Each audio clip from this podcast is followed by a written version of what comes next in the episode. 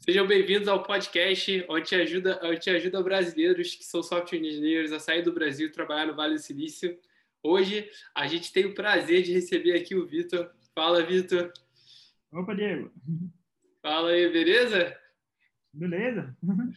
Cara, é, bem, muito legal você ter topado participar do podcast. É, o pessoal até, até mencionei que você fez maratona e tal. O pessoal, antes do podcast, já até mandou perguntas especificamente sobre a maratona.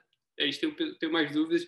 Mas antes de chegar a essa, essa parte de maratona, pô, eu acho que ia ser muito legal você contar da sua história. É, tipo, desde o início, assim, tipo, o porquê que você resolveu estudar computação para começar? Como é que começou essa jornada inteira, assim? Você estava, tipo, é, sei lá, é, ali no, no, final do ensino médio, você já você sabia com certeza se queria virar um software engineer? Como que era naquela época? Caramba, ótima pergunta, Diego. Na verdade, não. Quando eu estava... ah, isso é uma coisa interessante que acho que a gente deveria, ah, no país, dar mais instrução para o pessoal no terceiro ano, para ter uma noção, porque realmente não tive noção. Eu eu tive, eu, acho que eu tive muita sorte. Quando eu escolhi ciência da computação, acho que foi a melhor opção que eu poderia ter tido. As outras opções que eu tinha em mente era administração ou psicologia, porque eu tinha. Que isso, sério? Exatamente. Mas, mas, por que assim? É porque, é, tipo, se tu falar, sei lá, é, computação ou matemática, é, tipo, é meio parecido, tá ligado? Tem, mas por, por que, que você tava entre essas três aí? É, boa pergunta. Ah, em relação à computação, eu, tipo, eu sempre fui muito bom em matemática, mas eu fazia a Olimpíada de Matemática na época do colégio, então eu olhava a área de exatas, mas dentro da área de exatas eu não sabia alguma escolha muito bem, né? Então eu estava olhando a lista inteira. Uhum. Aí eu também, mas eu também pensei outras opções, estava bem aberto. Um, ah, eu pensei em administração, a ideia de criar empresas era muito interessante.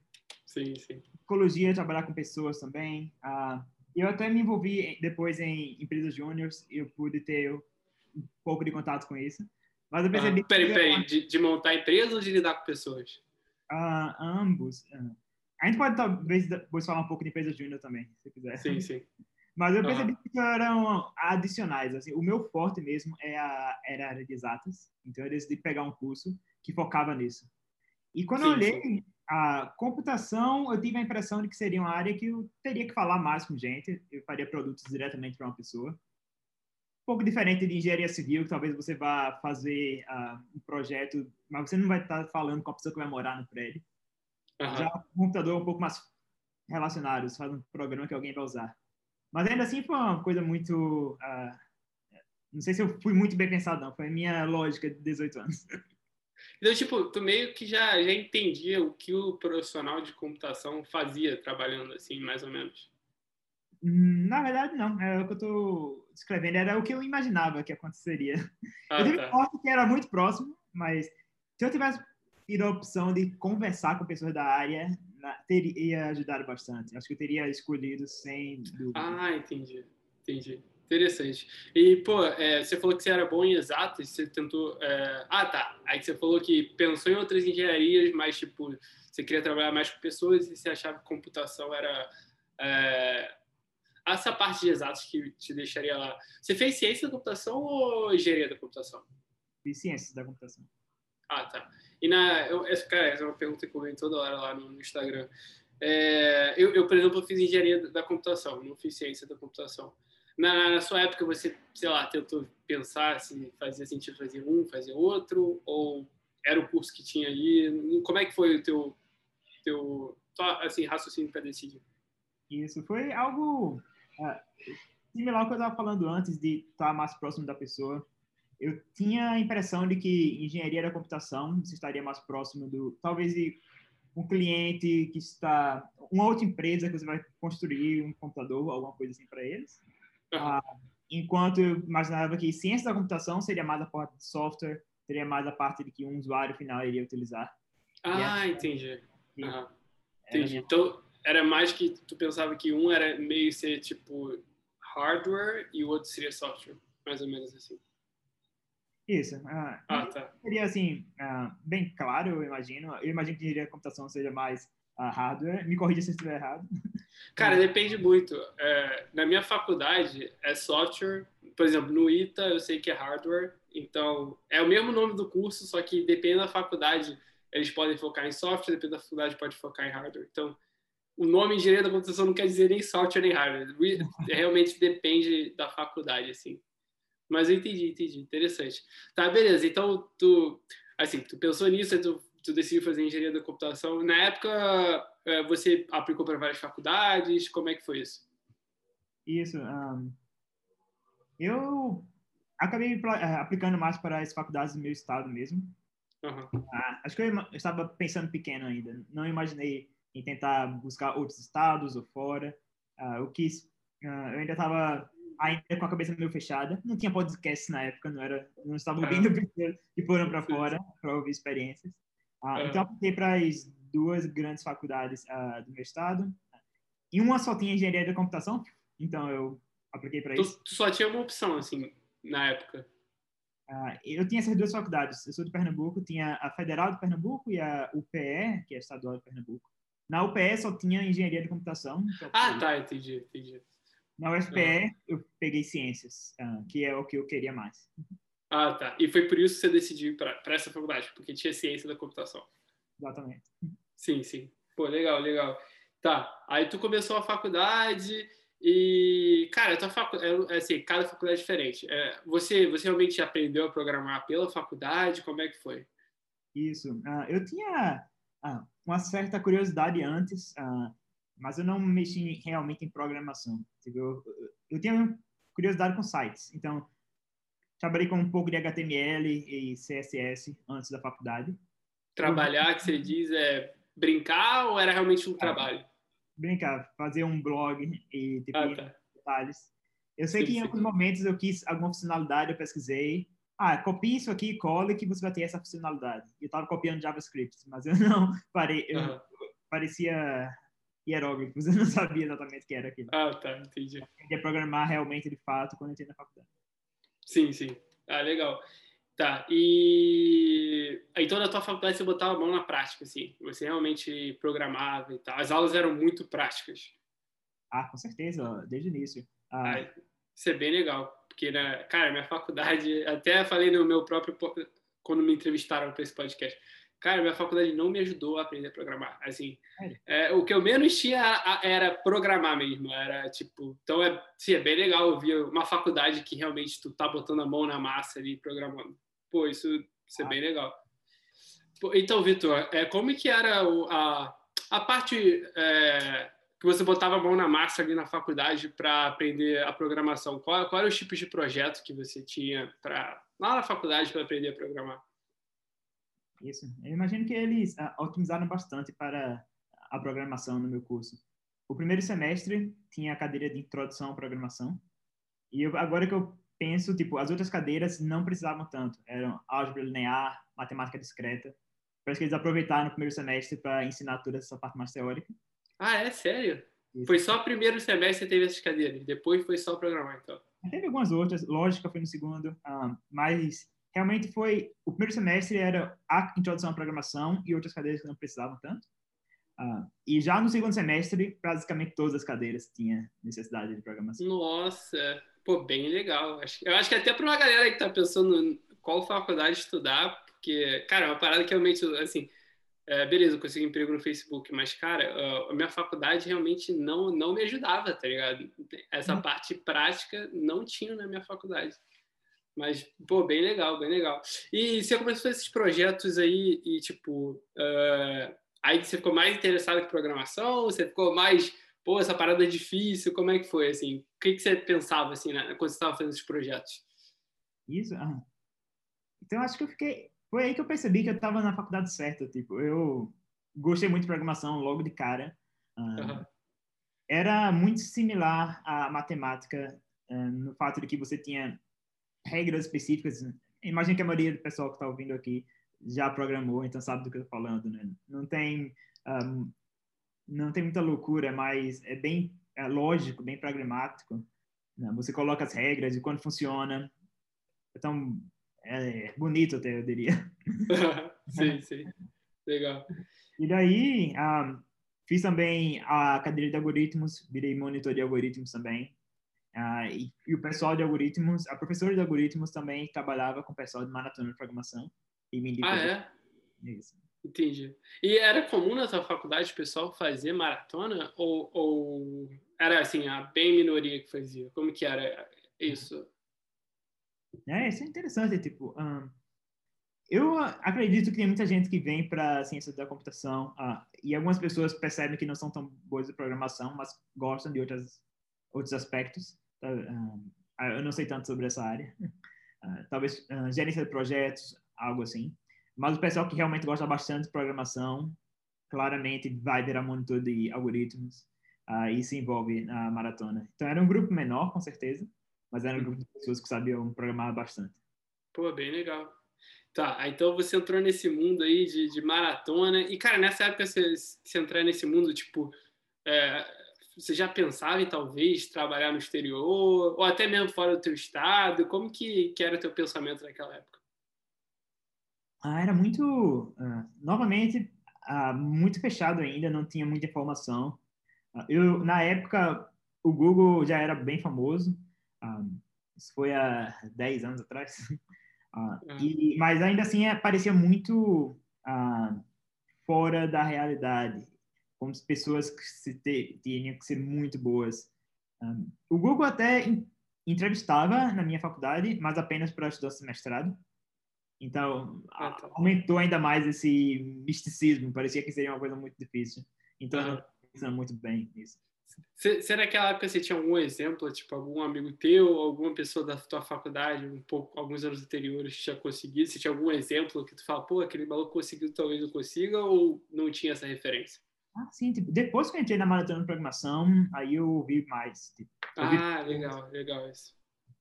Eu vi pessoas que estavam na faculdade, tipo, uns cinco anos antes de mim e estavam na Microsoft. Uh, tinha um profissional, uh, acho que ele uh, tinha a minha idade, que eu tenho hoje agora.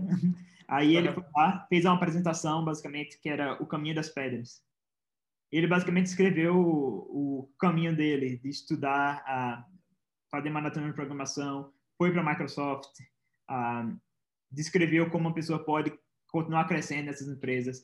Uh, tem a gerência, mas também tem programadores seniors e como as pessoas podem ser muito influentes dentro de empresas. E acabou sendo o caminho que eu segui. Uhum. E vem cá, ele era quantos anos na, na, mais velho que tu, assim, esse cara? Acho que ele ah, uns 10 anos. Acho que ele tinha. Eu imagino que ele tinha uns 30 anos, assim. Uhum. Ah, e ele passou uns 7, 8 anos na Microsoft e voltou para o Brasil, então é, deveria ser. Ah, tá. E ele era, tipo, teu mentor de maratona? Como é que você conheceu ele? Não, ele. Ele fez um caminho similar ao que eu fiz, só que 8, 10 anos antes foi para a faculdade, uh, trabalhou, e ele foi apenas dar uma entrevista, uh, não dar uma entrevista, dar uma palestra na faculdade, ah, entendi. onde ele estudou, uhum. uh, e talvez tenha ajudado bastante, tipo, ver uma uhum. pessoa que fez esse caminho, a, a sim, palestra sim. era o caminho das pedras, tipo, se você quiser fazer o que eu fiz, aqui é o caminho. Ah, irado, irado, irado. Na, na minha época, eu já falei isso várias vezes no podcast, vou repetir, na minha época essa pessoa aí era o Léo Jefferson. Eita, olha aí. É, o, é, o Léo, é, a gente organizou uma mini palestra, o Léo foi lá falar pra gente lá do IME como ele tinha conseguido e, cara, foi a primeira vez que eu vi algum maluco ali que tem uma correlação comigo que tinha conseguido e aprendi muito com o Léo, sou muito grato ao Léo por causa disso. Mas... Ah, é, o... estaria aqui indo para um bar com ele, trabalhando na empresa é, assim, é porque até lá era aquela que nem você falou, parecia algo muito longe, tipo, não, não tinha nenhuma referência. Aí, mas quando eu, pô, eu falei, conversei com o Léo, o Léo, pô, contou a história dele, tinha acabado de passar lá no, no, Facebook. Eu vi que era possível, tá ligado? Então, deve ter sido algo parecido para você, imagino. Ter visto ah. alguém que conseguiu, né? Pô, bem legal. É, tá, aí tu, tu foi na sua palestra e tu, tu ficou assim, caraca, essa parada que eu quero fazer de cara, ou como é que foi naquela época? Sim, acho que eu vi que eu claramente deveria investir bastante mais na maratona de programação, com certeza. Uhum, sim. Eu estava na época também fazendo uh, empresa júnior, então era meio que bem distinto. Pessoas, uma pessoa, uma área maratona de preparação era uma galera muito técnica. Uh, o pessoal da empresa júnior era mais gerência de projetos e outras coisas.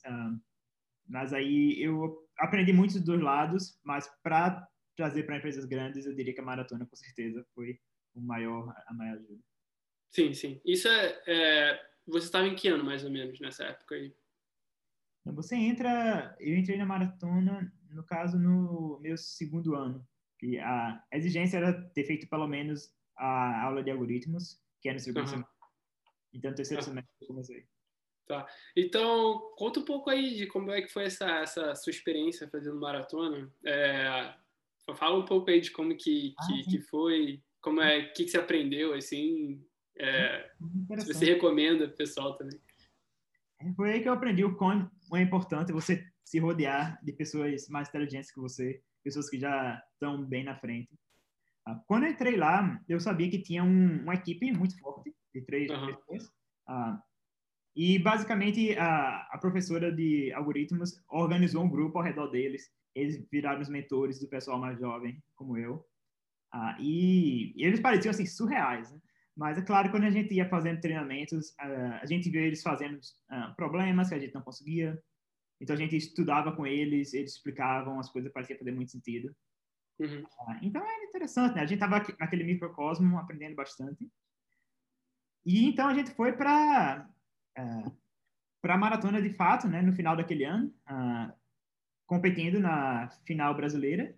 Uh, e aí esse grupo eles acabaram em primeiro lugar do Brasil e nós acabamos em terceiro.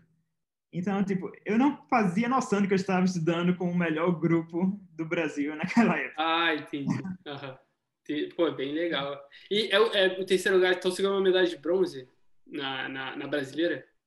Ah, lá, como funciona, é você tem os três primeiros times ganham medalha de ouro, depois os três. Ah, tá. Então, então você é medalhista de ouro da. Foi sua primeira tentativa? Exatamente. Cara! A galera estuda a vida inteira, tu, tu, primeira tentativa, tu, tu ganhou uma medalha de ouro na maratona. É, mas aí, novamente, se eu estivesse estudando sozinho, comigo e o computador, eu não teria chegado lá. Tipo, realmente tá estudando, tá trabalhando com time, isso, que eram melhores, você realmente vai longe. Então, se você tiver essa oportunidade de tipo, entrar num time ou numa empresa que tem uma galera muito boa, e você tiver receio de que, ah, vou ficar para trás, não, não fique. Vá lá, porque você vai, essa pessoa vai redefinir o que é possível para você. Você vai conseguir crescer muito mais rápido. Sim, sim. Pô, bem legal isso. Muito legal mesmo. Eu não sabia que você era medalhista de ouro. É, sabia que você tinha feito maratona, mas não sabia disso. Então tá, pô, teu primeiro ano tu chegar já ganhou medalha de ouro. Tia, tia, qual era o próximo ali para você? Não, aí tinha uma regra, eu acho que seis, os seis primeiros times iam para a final mundial. Ah, uhum. Entretanto, só poderia ir um time por faculdade. Então, ah. Já, se eu não me engano, a gente é, nesse ano, então, tipo, nós éramos os únicos que estavam nessa situação, então a gente não foi. Uhum. Mas aí na, no ano seguinte, ah, teve algumas pessoas se aposentaram da maratona. Ah, então acabou que duas pessoas do meu time e uma pessoa desse outro time se juntaram e aí nós fomos para o Mundial depois. Ah, tá. No ano seguinte, isso. Isso. Tá. E onde é que foi o Mundial? Mundial no ano que eu fui foi na China. Foi, foi a mesma Mundial que o Guilherme foi? Exatamente. Foi ali que eu conheci. Ah, é? Caraca, coincidência, entendi. Então vocês já eram amigos, assim, daquela época? É, a gente não se conhecia, né? A gente se conheceu lá. A gente se conheceu na final ah, tá. brasileira. Uhum.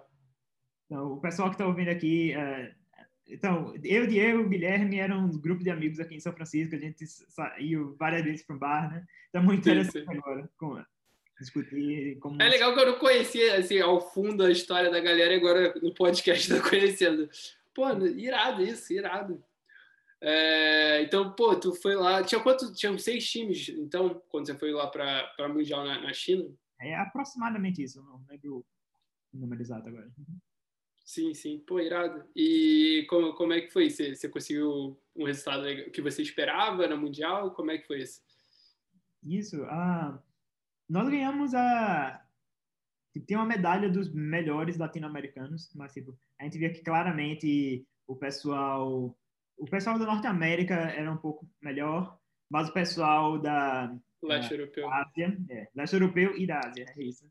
Então, ah, tá. primeiros uh, eram o primeiro time foi da Universidade de Pequim, imagino. Aí uh, o segundo foi da Saint Petersburg da Rússia. E a China e a Rússia sempre estão lá no topo. sim, sim. Eu acho que Olimpíada de Matemática acho que é parecido. O pessoal da Rússia sempre está lá. Exatamente. Sim, Mas, sim. Pô, imagino que deve ter muito do fator que eu estava falando, de estar tá com o pessoal que Os é. são bons. Sim, sim. Então tem um time forte na Universidade Russa e o pessoal investe. O próximo time também vai ser muito bom, porque está aprendendo com eles. É. Ué, é, é, e o mesmo efeito acontece aqui no Vale, né? É o que a gente chama de, em startup, chama isso de network effect. É, tipo, um vai ajudando o outro e aquele grupo fica muito forte. É até difícil ficar. É por isso que é difícil derrubar o Vale do Silício, é porque tá todo mundo aqui e vai um aprendendo com o outro. Então é muito difícil ter outra cidade que o pessoal vai ser tão bom que nem no Vale. É. é assim é meio parecido com o que você está descrevendo. É, o pessoal mais que já está aqui atrai também o pessoal que está saindo da faculdade com muito potencial e também a, explora o potencial deles. Né? Porque se eles tivessem uma empresa menor, talvez não não tivesse contato com pessoas boas e não explorasse o potencial deles ao máximo. Sim, sim. E, e você estava então no, isso negócio da mundial foi no último ano, ano da faculdade? Isso foi no, no quarto, não, fala, no terceiro ano da faculdade.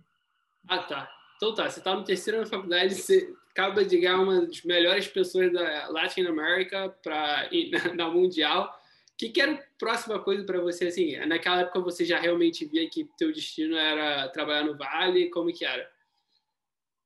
É que tá interessante que nessa época eu ainda não sabia que era possível ir para o Vale. Ainda estava martelado na cabeça a uhum. ideia de ah, o Google é a empresa do Vale e é dificílimo, tem que ter mestrado. Mas aí teve uma palestra do Facebook, então. Na época. Ah, é? Isso. Uhum. Na época só tinha um engenheiro uh, do Facebook. Ele até mora aqui no meu prédio, na verdade. Pô, então, o, é o. Tá, continue, continue. Isso. Então ele foi. Uh, deu uma palestra para o pessoal na final uh, brasileira. Uhum. E falou para o pessoal do, do Facebook, da empresa, como era. Interessante que isso foi exatamente um ano antes do Facebook bombar no Brasil. Então, na verdade, não sabia o que o Facebook era. Sério? Tu foi para essa palestra tu não sabia o que, que, que, que Facebook é? Você não usava, assim? É, isso foi em 2010, se eu lembro bem. E uhum. o ano seguinte foi quando o Facebook bombou aqui, é, lá no Brasil.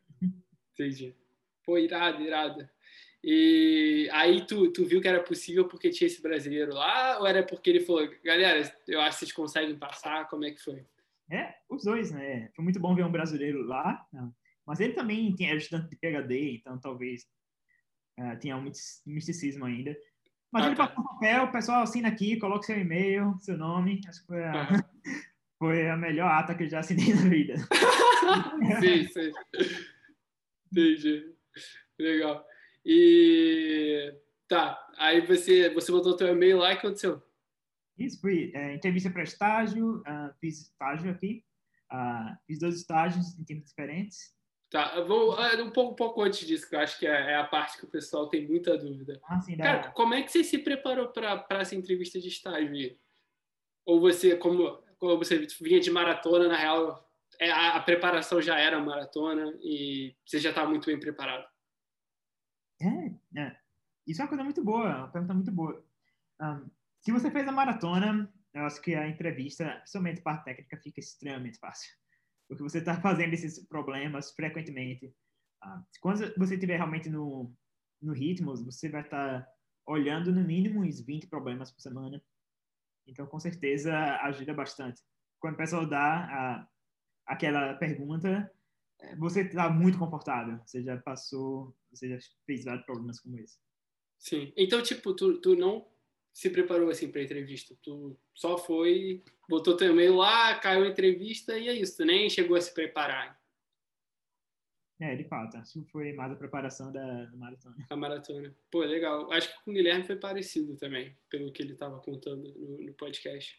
Tá, então, beleza, você fez, fez a prova lá pro estágio, aí você foi chamado para o estágio do Facebook. Você tentou outras empresas na época ou, ou, era. Só foi a única entrevista que você fez foi essa aí? eu fiz para estágio, sim. Uh, no final do estágio também, uh, quando você coloca no LinkedIn que você está numa dessas empresas. Aí. aí é muito fácil, né? Aí é muito fácil. Sim, sim. Eu conversei com. Uh, conversei com um recrutador do Google na época, onde, quando estava no estágio. Uh, então, eu aproveitei que eu já estava aqui e fui fazer as entrevistas também no Google. Então, no final do meu segundo estágio, então, tinha as duas uh, propostas. Então, Você tinha uma oferta do Google e do Facebook. Isso. E, e, e, aquele mito que você falou várias vezes aqui nesse, nesse podcast, que tipo, porra, preciso de mestrado PHD para trabalhar no Google, é verdade? Ah, com certeza não. Ah, bem, tem que ser sério que entrar nessas empresas com certeza é dificílimo. Ah, tem que ter muito estudo, muito preparo. Ah, mas, ah, se você fez a maratona de programação, acho que talvez você não tenha noção assim do quão rápido você está crescendo, do quão rápido você está melhorando a sua capacidade de programar e quanto você se destaca quando você faz uma entrevista. Às vezes, eu fui entrevistador também por um tempo. Um, você entrevista pessoas que têm lá cinco anos de experiência. Aí você dá um problema simples e as pessoas fazem alguns erros básicos de programação. Você, ah, o pessoal da faculdade que fez maratona não faria isso. Não faria isso, né? Interessante. Não, bem legal, bem legal. Tá. Aí você fez estágio, depois é, você é, decidiu. Na época você, cara, você tinha duas offers das empresas mais fodas na mão, assim. Como é que, como é que foi assim para tu decidir? É, você tinha muita dúvida ou já era muito claro o que você queria? Era uma boa pergunta. Uh, eu tive, aí foi um pouco mais fácil. Eu tinha várias perguntas, claro, tipo tinha pouca noção. Mas agora eu tinha a vantagem de que eu estava uh, aqui no Vale do Silício, né? Então, pude conversar com várias pessoas. Ah, tá, entendi. Várias pessoas. Tem pessoas que fizeram mestrado, depois foi no Facebook. No, uh, e você está numa empresa dessas no Facebook, você pergunta para seus colegas. Um veio da Microsoft, um veio do Google. Uh, você pode falar com várias pessoas. Sim, sim. Entendi. Então foi. Você começou indo para o Google, pude conversar com eles, tinha noção. Aham. Uhum.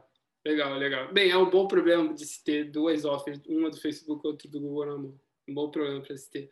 Então uhum. tá.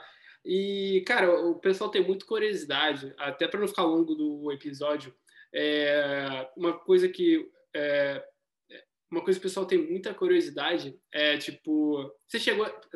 Para fazer a comparação, é, é, o pessoal gosta muito, tipo, pô, qual a diferença de trabalhar aqui no Vale versus trabalhar no Brasil? Você, você chegou a ter alguma experiência profissional no Brasil? É, no caso, eu não tive. Então... Eu também não tive.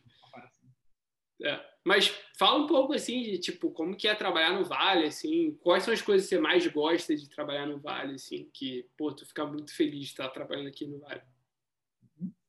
Ah, acho que a primeira coisa seria um plano de carreira muito sólido que essas empresas têm. Então você realmente pode avançar na sua carreira muito rápido. E você. Desde que seja bom, né? Deixar claro isso aqui pro pessoal. Tem que ser bom. Mas se você for bom, realmente tem um PF.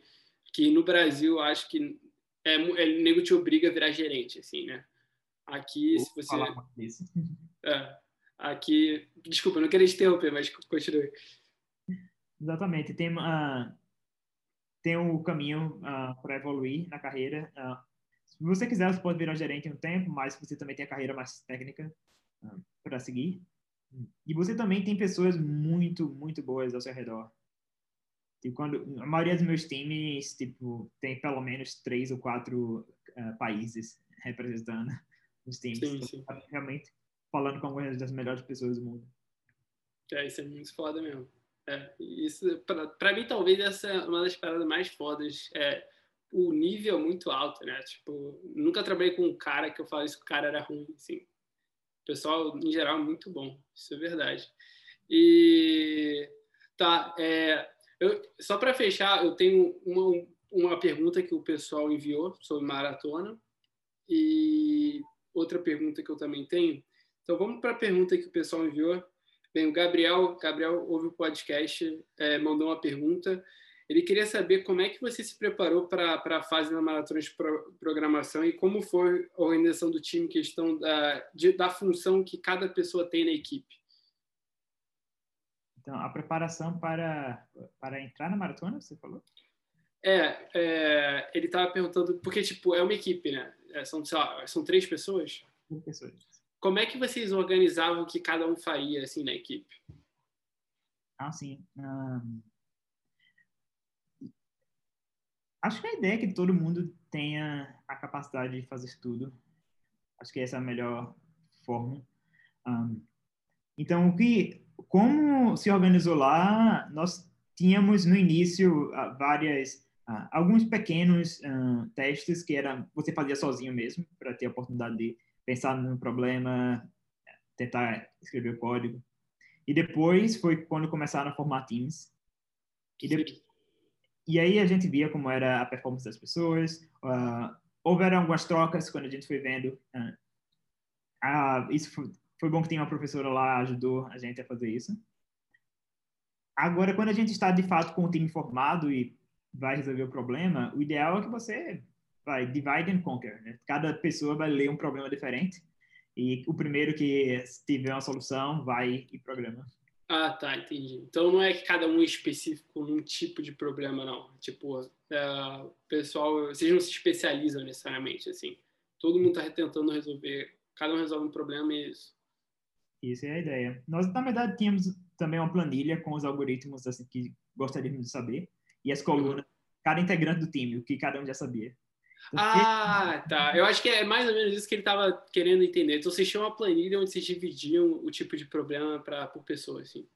É, mas a ideia era mais que, tipo, nós estávamos estudando, se acontecesse de a gente estar tá num treinamento e aparecer um problema que só um sabia, então ele vai programar. Né? Sim, ah, sim. Mas a ideia é que depois que a gente viu isso, né, os outros dois, ah, vamos agora estudar isso também, né, para também saber. Ah, entendi. Legal.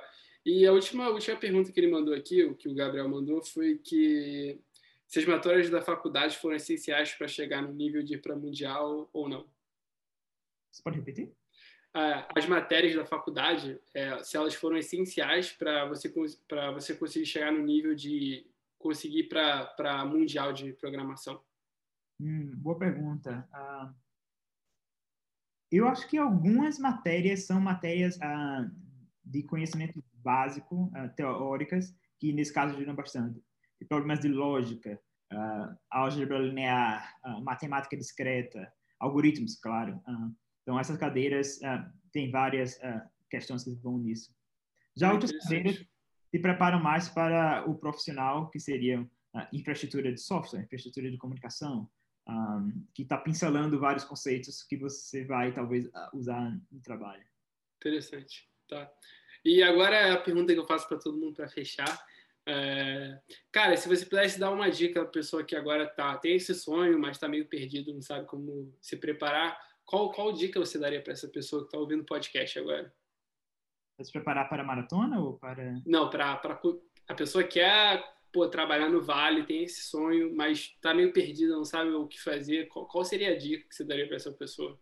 Hum, essa é uma boa pergunta. Um, eu diria. Assim, a, dica mais básica, tipo, tem muitos recursos online hoje em dia. Então, um site que é muito famoso é o elitecode.com, que tem muitas. Uh, vários desses problemas, uh, inclusive você pode buscar problemas que são de, uh, de empresas específicas, e você pode praticar bastante. E eu acho que isso é bom também para você poder dar um início do, da prática para maratona. Um, yeah, seria sim, sim. É, cara, eu, na minha época eu cheguei. Obviamente, hoje em dia tem muito mais problema de code que tinha na minha época, mas na, na, minha época eu cheguei a resolver todos os problemas no code duas vezes, só, só para ter certeza que eu estava me preparando bem aqui. Mas realmente, cara, o Lead Code ajudou muito minha preparação. Cara, então, então é isso. Bem, muito obrigado. É, foi um prazer ter você aqui no podcast e eu acho que a galera vai curtir muito ouvir sua história e aprender com você também. Muito obrigado, Vitor. Ótimo, muito obrigado, Diego. Valeu, obrigado, hein?